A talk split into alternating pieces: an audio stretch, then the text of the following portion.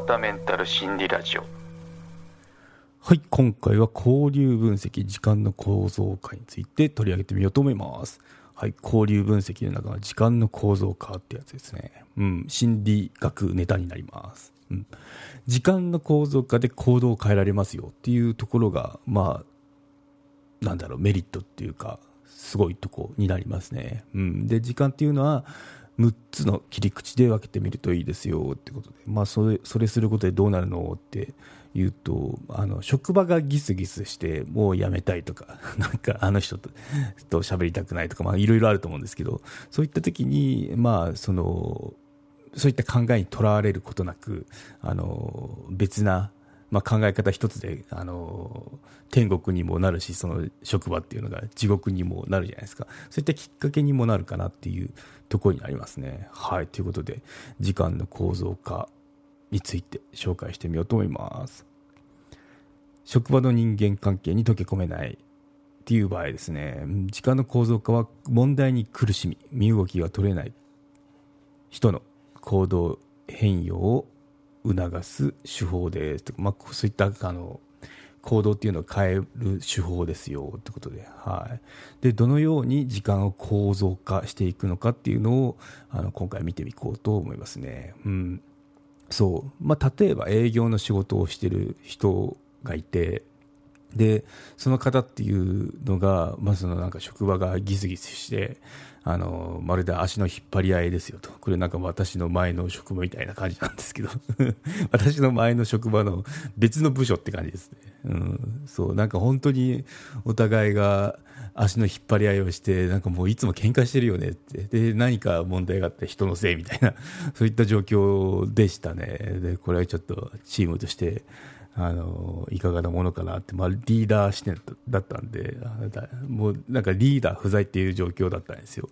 うん、なんでそういったのを言ったことがありますね。ちょっとあの隣の部署なんですけどって。なんか雰囲気も悪いしあたかもその毎日みんなが足の引っ張り合いと喧嘩をしてますよと、うん、でまああの困ったねみたいなことになってたんですけどね。まあ今は全然あのいい感じで回ってるそうですね。新しいリーダーが来て、まあ、立て直したっていうか、うん、そんな感じでいいんですけど、うん、やっぱまあよくある話なのかなって思いますね。うん。そう。でそういった時に、まあ、ここの、まあ、例で言うとその、まあ、もう辞めたいよ会社よ会社はって言ってる方に対して上司が、まあ、カウンセリング受けたらどうですかって言ってあのこの時間の構造化っていうのを知るっていう話になってきますね。うん、そう、まあ、早く現状を変えたいなっていうものっていうのは一番何が早く何をすれば早く変えられるかって自分の考え変えてしまうのが早いですよね。人っていうのはなかなか変わんないんで、なんでそうやって変えていきましょうねってことで。うん、はいということでちょっとあのどんな場面かっていうのが あの思いなんだろう想像できてもらえたらいいんですけどもそういった感じで日常に溢れてますよといったところですね。はいで時間の構造化6つなんですけど我々の1日って、まあ、いろんなそのカテゴリー、まあ、いろんなって言ったって6つなんですけどその6つのカテゴリーに分けられますよっていうあの考えに基づいてますね、はい、1つ目引きこもりです、はい、物理的身体的にはそこに行ったとしても他者との関わりを持たない、まあ、自分を守るっていうこれが引きこもりっていうそのなんだろう行動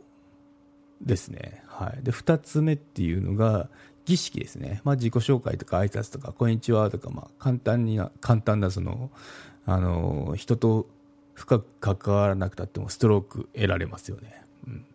おはようございますおはようございますみたいな感じで、はい。まあ、これ儀式に入りますよと、はい、で3つ目が暇つぶしですね。軽い表面的な会話や料理洋服車などの会話ですってことで、うん、今日いい天気ですねみたいな感じですかね。うん。そうあ綺麗なお洋服ですねみたいな、まあ、そういった暇つぶしですね、うん、はい4つ目いきましょう。4つ目活動ですね。目標達成に向けてどう動くかを話し合う。成果のためにエネルギーを向けるということで社会適応性が高い。ものになりますね、まあその普通の会社の活動っていうのはこれに入るんじゃないかなと思いますね。うん、文字通り活動ですしね。はい。で、5つ目ゲームですね。相手を思い通りに操作しようとする。不快感を生じさせる対話ですということで利己的に相手を利用しようとした結果自分も悪い気分になりますよなんかこう売りつけとか売りつけセールス系はこの部類になりますねゲームになりますはい最後6つ目親密さですね。親密さお互いの存在や価値観を承認し合うコミュニケーションになります関係を維持し強化できますよってことでこの6つがありますね。これ多分6つ目ってあの恋人とかそういったあの関係性の方との交流になると思いますね。はい。おさらいしますと引きこもり儀式暇つぶし活動ゲーム親密さこの6つに分けられませんかっていう話ですね。はい。でこれを分けてみるとまあその現実結構なんかこう会社に立ってもあの会社にはいるはいるんですけどその誰ともこう関わらないオーラを出して関わってない場合っていうのは引きこもりっていうのが半分以上占めてましたよっていうようなあの結果になると思うんですけど